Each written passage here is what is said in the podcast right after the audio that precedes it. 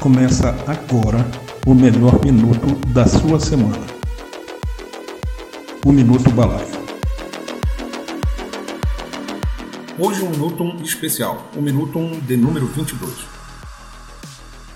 Comemoramos hoje, dia 15 de agosto de 2020, o Dia da Informática. Isso mesmo, um dia em homenagem também a quem trabalha nessa área bastante instigante.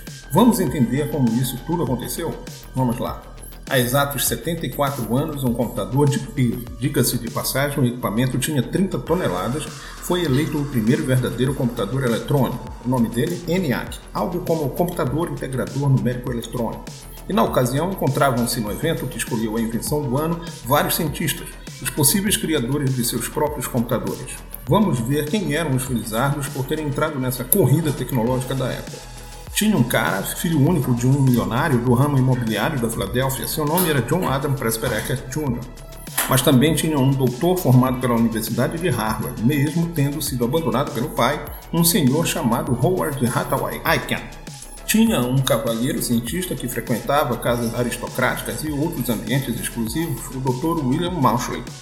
Também entre os presentes tinha o filho de um engenheiro que era funcionário da indústria que Thomas Edison administrava, o Sr. John Vincent Atanasoff.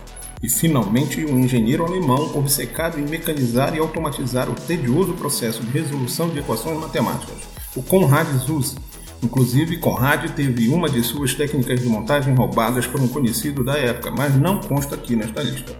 Bem, os analistas sabiam que o equipamento deveria cumprir com um perfil definido e se partirmos do conceito do The Oxford English Dictionary, temos que o computador eletrônico é, abre aspas, equipamento eletrônico que é capaz de receber informação ou dados em uma forma particular e de desempenhar uma sequência de operações de acordo com um conjunto pré-definido, mas variável de instruções procedimentais dos programas para produzir um resultado. Fecha aspas.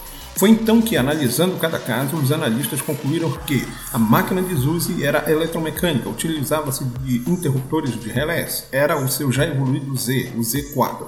A máquina de Atanasov era parcialmente eletrônica. A memória e a recuperação de dados envolviam tambores mecânicos rotativos. O computador levava o seu nome.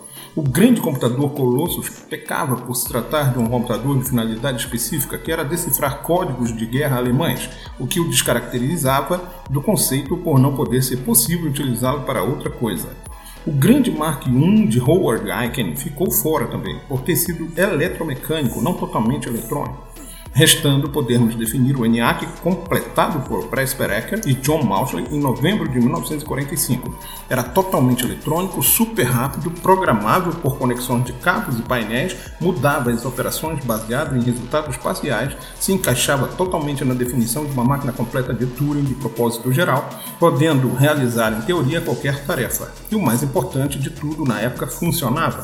Pasmem, além da sua velocidade, a coisa mais notável sobre o ENIAC foi o seu tamanho e complexidade.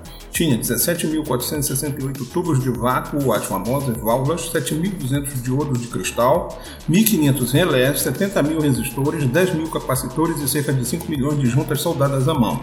Pesava 30 toneladas, tinha cerca de 2,6 metros de altura, 90 centímetros de profundidade e 26 metros de comprimento. Ocupava 180 metros quadrados e em funcionamento consumia vorazmente 200 mil watts de energia. Parte dos Estados Unidos ficava sem energia quando ligada. As demais peças, entre aspas, precisariam de umas dezenas de laudas para descrevê-las. Fica para uma outra ocasião. Não podemos esquecer também que foi ENIAC que serviu de base de construção para os demais computadores que surgiram. Isso é muito importante no processo de invenção. O invento precisa contribuir com algo para o fluxo e continuidade da história ela não deve ser estanque, ela deve ser implementável, aproveitando todas as suas características. Por isso, eu parabenizo a todos os profissionais de TI envolvidos nessa área de tecnologia, a informática, e a todos os profissionais dessa área que, como eu, se mantêm motivados para enfrentar os grandes desafios cada vez maiores em tempos de disrupções tecnológicas. Um grande abraço a todos. Bem, depois de tudo isso, basta me ir a balaio da criação. Vocês sabem, né? Tomar aquele cafezinho gostoso. Qualquer coisa, nos encontramos lá. Até mais. Balaio da Criação. Somos uma agência especializada em marketing digital.